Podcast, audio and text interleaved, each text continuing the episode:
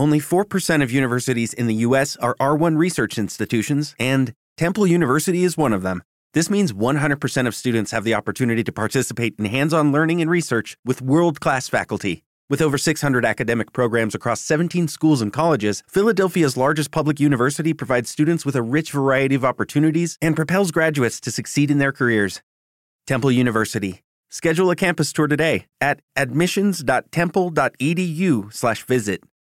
Hacemos un poco de exégesis de este texto, que alguno dirá, pero si es lo que leímos el domingo en misa, pues no, no es lo, no es lo mismo, no es igual, ¿eh? porque en el Evangelio del domingo había tres siervos a los que se reparten a uno cinco talentos, a otro dos y a otro uno.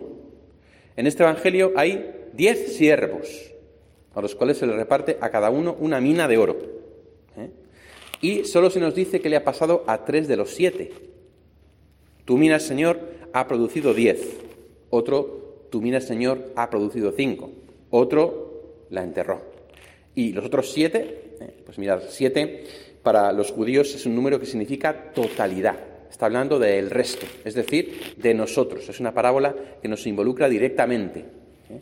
porque a cada uno se nos ha dado una mina, ¿eh? un don, un talento, una gracia que tenemos que hacer fructificar. Es como que de algún modo la parábola está inconclusa y eso lo hace el evangelista San Lucas para que tú te veas que tú eres parte de esa parábola, ¿eh? que quedan siete servidores que todavía no han rendido, siete números de totalidad, el resto de la humanidad, entre los cuales estamos tú y yo, ¿verdad?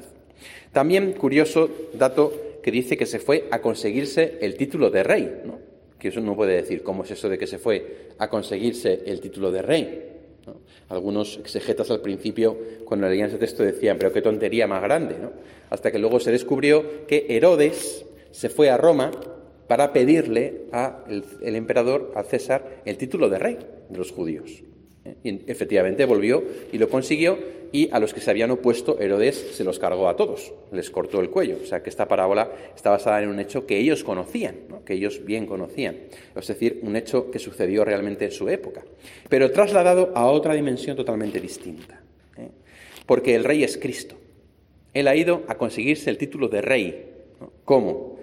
Por la cruz y la resurrección por la cruz y la resurrección. ¿eh? Este es el rey de los judíos, INRI, ¿no? que ponemos en las cruces, ¿verdad? Y este domingo celebraremos la fiesta de Cristo, rey del universo.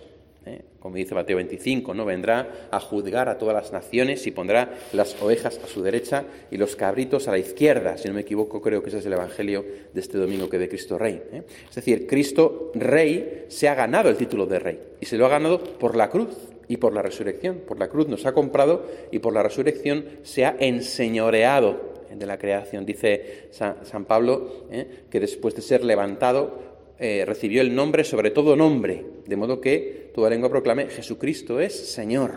Es decir, el señorío, la realeza es de Cristo. ¿eh? Pero Él todavía no ha vuelto, todavía no ha vuelto para rendir cuentas. Cristo Rey viene, está viniendo. Esta concepción la tenían muy patente los primeros cristianos. Cristo está viniendo. Es como si dijéramos, ya ha salido, ya ha salido, está de camino. ¿Cuándo llega? No sabemos. ¿eh? Como aquel novio que en la noche, le llamas también hace poco, ¿no? pues puede llegar en cualquier momento, porque él ya ha salido, está de camino. ¿Cuándo viene? No lo sabemos. ¿eh? Y entonces nosotros tenemos que acogerle como lo que es, como rey. No como aquellos que le desprecian como rey, que no le quieren por rey. Hoy en día, por desgracia, nos encontramos con personas así. No queremos a Cristo como rey. ¿eh?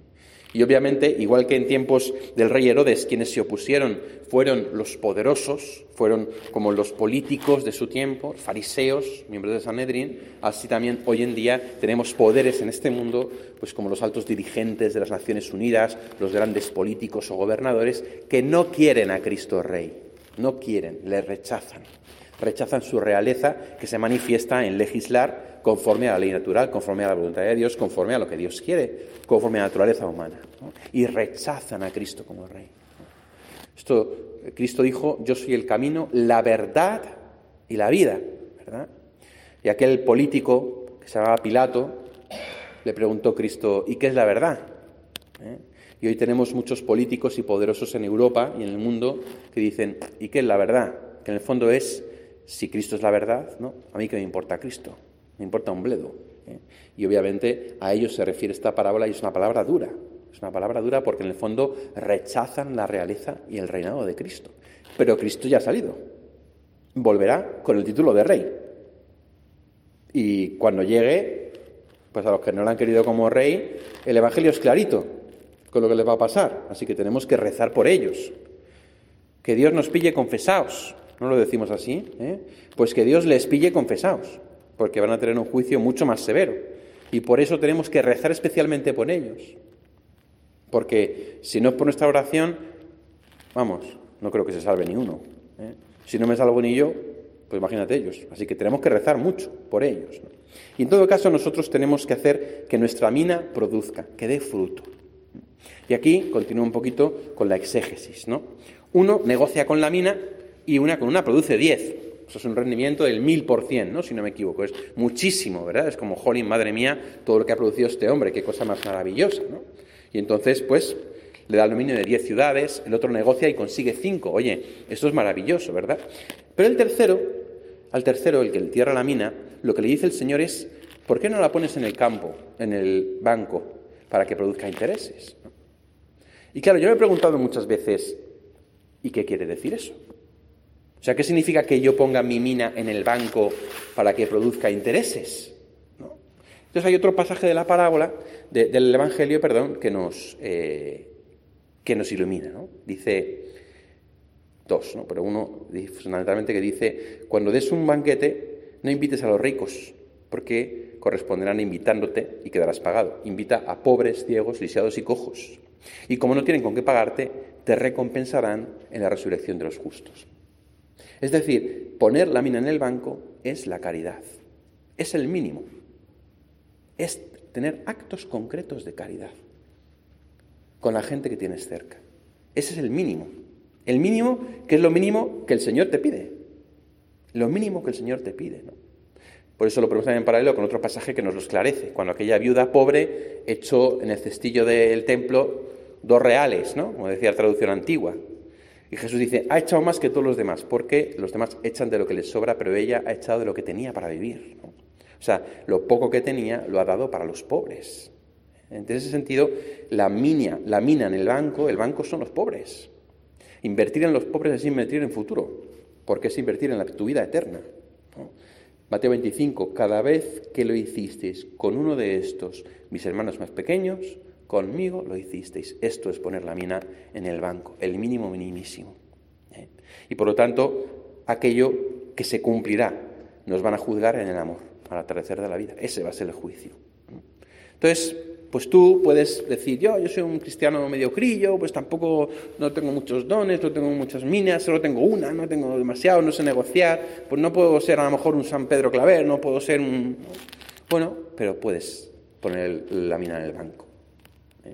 Ahora, como el Señor llegue y te encuentre sin intereses, ¿eh? sin, haberte, sin haber amado al prójimo, sin haber amado al que tienes cerca, sin haber amado al pobre, pues te va a decir, a ver, alma de cántaro, si no era tan complicado, no era tan complicado.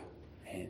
Y por eso siempre el amor y la caridad, empezando siempre por los más cercanos, eso es meter la mina en el banco para que al menos produzca interés, al menos produzca algo de interés. Y de ahí para arriba, obviamente.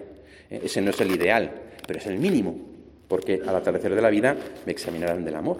¿eh? Bueno, pues cada uno de nosotros aceptemos a Cristo como Rey. Recemos por los que le rechazan como Rey ¿eh? los que están buscando poner otro rey, que es su rey, el falso Mesías, el anticristo. Y también cada uno de nosotros con nuestra mina, al menos metémosla en el banco, al menos. Y ya si podemos incluso producir fruto de santidad, pues que lo hagamos y no lo dejemos para mañana. Every day we rise, challenging ourselves to work for what we believe in. At US Border Patrol, protecting our borders is more than a job. It's a calling. agents answer the call, working together to keep our country and communities safe. If you're ready for a new mission, join U.S. Border Patrol and go beyond. Learn more at cbp.gov/careers.